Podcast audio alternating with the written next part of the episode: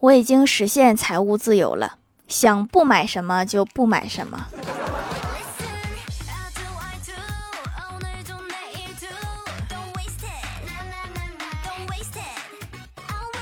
Hello，蜀山的土豆们，这里是甜萌仙侠段的叫欢乐江湖，我是你们萌豆萌豆的小薯条。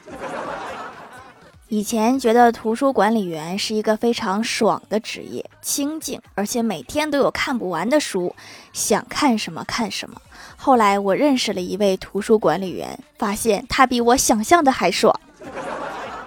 我也想当图书管理员了。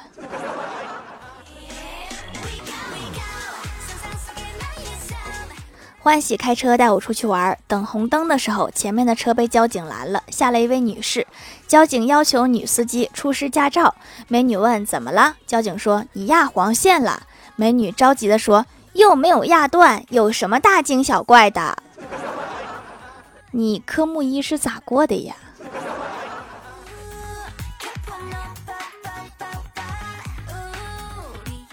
周末，我哥陪女友出去约会，坐在凉亭休息的时候，女友突然问我哥：“说我是不是你的小公主？”我哥严肃地说：“你是不是公主，取决于你爹是谁，而我永远是无法让你成为公主的。”又没让你给他发个证书证明她是公主，你就表个态就行啊，送分题呀。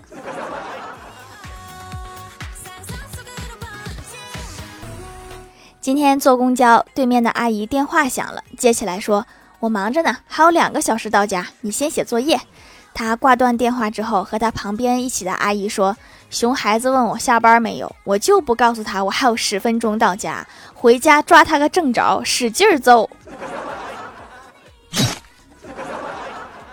我在家偷吃外卖的时候，也会问我妈还有多久到家。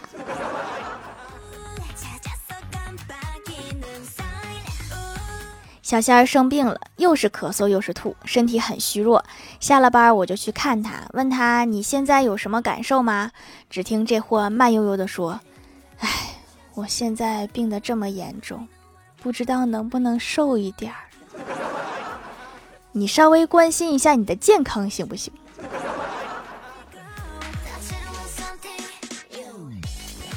男的有多无聊呢？昨晚公司聚餐，去饭店的路上，郭大侠和李逍遥吵起来了。起因是李逍遥做了一个空气投篮动作，郭大侠说没进，李逍遥自信的说绝对进了。郭大侠不屑的说动作都变形了。李逍遥解释那是因为有人防守，但是问题不大，我的手感我还不知道。你们两个是不是出现幻觉了？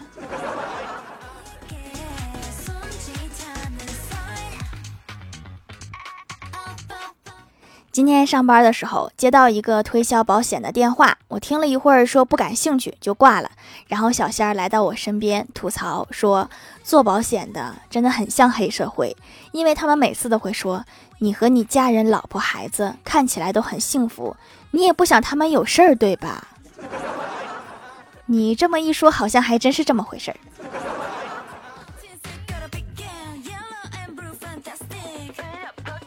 早上到单位，听同事说郭大嫂一大早给郭大侠一沓钱，让他随便花。我一听这是太阳打西边出来了，赶紧就问郭大侠怎么回事啊？中彩票了还是咋的？郭大侠淡定的说：“出门前媳妇儿塞给我一沓红票票，还体贴的说，男人在外想买什么，钱不够都没面子。”我连忙感叹：“我说郭大嫂什么时候这么大方了？”郭大侠脸一下垮下来说。要不是我记得今天是他的生日，我差点都被感动哭了。果然，这才是正常情况呀。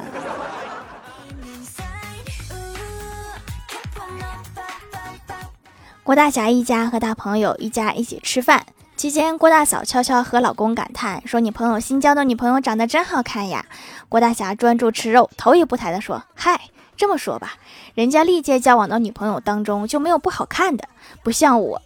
郭大嫂问：“不像你什么？”郭大侠顿了顿，放下筷子，神情严肃：“只交往过你这么一个好看的。恭喜你逃过一劫。”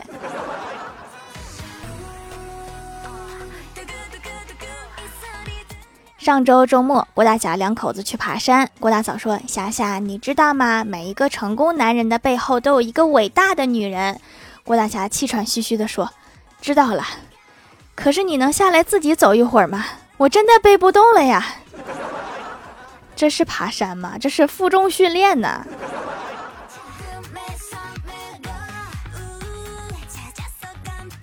郭晓霞他们放暑假了，郭大嫂怕他天天在家没意思，就问他报不报绘画、唱歌之类的兴趣班。郭晓霞说不报。过了一会儿，他给郭大嫂说：“我爱看电视，给我报个看电视的兴趣班吧。”那个不用报，你在家就能自己看。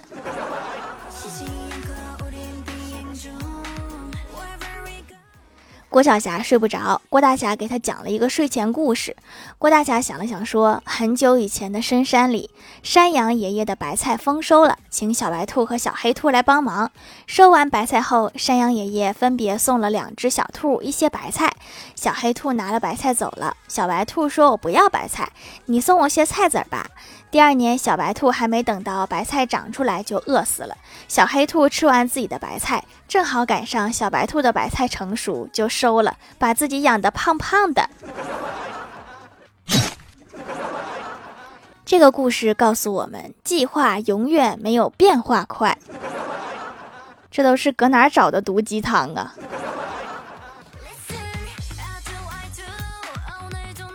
嫂子今天突然跑到我家，懊恼地说：“我做了件对不起你哥的事儿，我很自责，很害怕，每天带着心事，我已经不能坦然入睡了，我该怎么办呀？”我一听这是出大事儿了呀，就赶紧问到底怎么了。嫂子小心翼翼地说：“我把他存了半年的零花钱全花了，买了个手机壳，他不会对我翻脸吧？大半年的零花钱才够买个手机壳，他也太惨了吧！”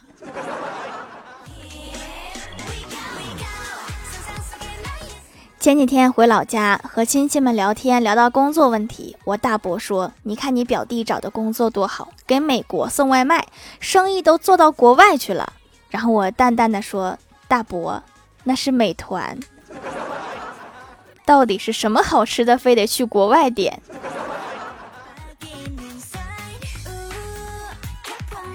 晚上出去散步，看到旁边正好有一对双胞胎在玩耍，其中一个比较小的儿子哭了，他们的妈妈就问他说：“儿子，你干什么呢？哭什么呀？”小儿子委屈的说：“妈妈，你看我哥哥，他老欺负我。”妈妈就问道：“咋欺负你啦？”小儿子生气的说：“他把我的名字写在他的内裤上，他说他要天天放屁崩我。”好狠呐！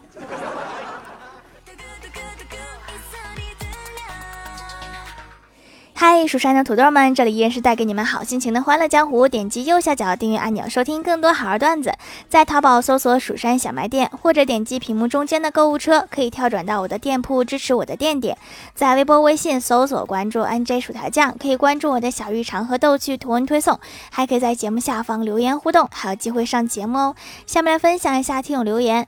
首先，第一位叫做艾尔温小狐狸，他说：“谈谈考试周的学生可以有多卷？五点钟起床的我，竟然是宿舍第四个起床的。你们宿舍一共有几个人呢？”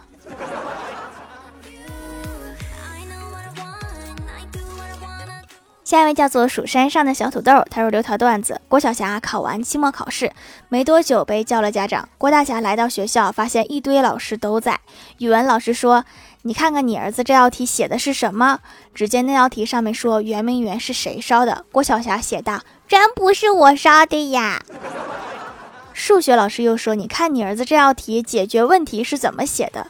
只见郭晓霞写道：“老奶奶每分钟行四百八十二米，爸爸比小红小两岁，一件衣服四百元，打完折后八百元。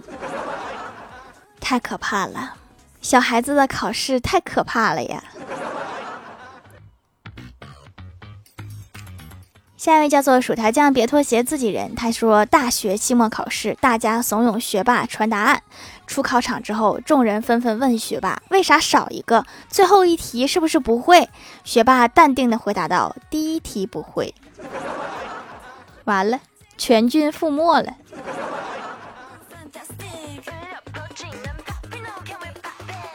下一位叫做二姨很美，她说奶奶一直说买的洗面奶不好，听到有手工皂就买了，给自己买了祛痘的，给她买了羊奶皂，祛痘蛮不错的，可以不用涂痘痘胶了，也不容易发红了，她也很开心，说咱们华夏人祖传的东西最好，没有乱七八糟的添加剂，很安全。最近我收到一位粉丝的私信，他说东方人逐渐觉醒了，正在摆脱国外资本的控制，小薯条卖的东西就很好。然后我回我说：“你别吓我啊，你是不是刚睡醒，脑袋还迷糊呢？就有没有懂行的给我解释解释，他说的是啥？”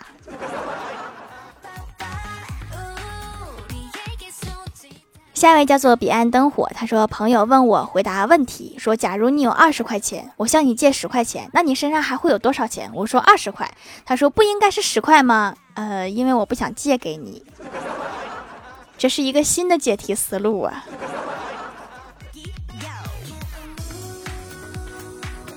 下一位叫做双鱼座的小薯片儿，他说：“听说条想挑战绕口令，那我就考条一个绕口令。八十八岁公公门前有八十八棵树，八十八只八哥要到八十八岁公公门前的八十八棵树上来借宿。”八十八岁的公公不许八十八只八哥到八十八棵树上来借宿。八十八只公公打发了八十八个金弓银弹手去射杀八十八只八哥，不许八十八只八哥到八十八岁的公公门前的八十八棵树上来借宿。这是数学题吗？下一位叫做正在挤入后宫的团儿，他说：“条啊，刚才看到一个广告，内容是这样的：一只狗很热（括号我想应该是介绍宠物冰店的），接着那只狗跳到了泳池里，我想应该是介绍宠物游泳机构的。然后那只狗上岸之后开始甩水，我想肯定是介绍宠物毛巾的。结果小狗把水甩到了主人的手机上，介绍的竟然说是某水机某手机的防水功能，你敢信？我想这就是老师所说的一波三折吧。”你居然全记住了，说明他这个广告成功了呀！下一位叫做温带的猫，他说听很久节目啦，才来买手工皂，是因为我终于把我妈用剩下的洗面奶用完了，她觉得不好用的都会给我说，这是男孩子应该肩负的责任。手工皂没有香味儿，男生用正合适，不会那么香，不想擦面霜也不干。阿姨真的很会教孩子呀，从小就教男孩子什么是责任，但是看起来好像夹带了私货。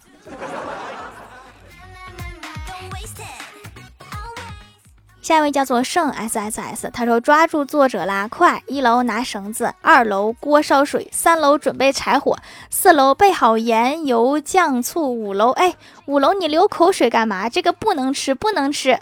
六楼拦住五楼，七楼叫上八楼，把作者一起扛走，求置顶。你们是当年抓唐僧那伙人吧？业务这么熟练。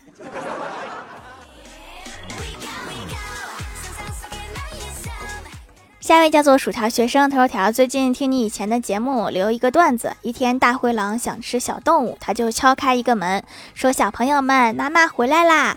门里面传来：‘我们的妈妈手是白色的。’这时，大灰狼赶紧将手涂上白色的颜料，说：‘快看，快看，我的手是白色的。’门里面传来：‘哦，是妈妈。’这时门开了，里面有十只北极熊，他们互相看了看，说。”哦，不是妈妈，是妈妈订的外卖到啦。你们十个小孩子会煮大灰狼吗？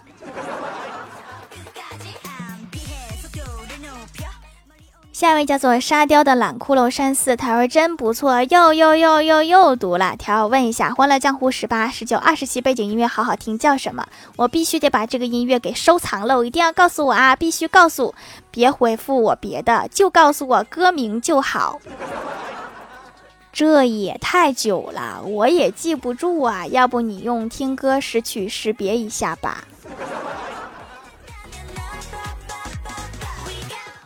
下面来公布一下上周八幺八级沙发是泰三真人盖楼的有薯条酱、别拖鞋、自己人、叉 R Y S 乱码、八旬儿君、彼岸灯火、叮铃喵、麦块的开朗猎人、一盏猫灯、龇亚未足、格许把袜子塞你嘴嘴里，你这什么癖好？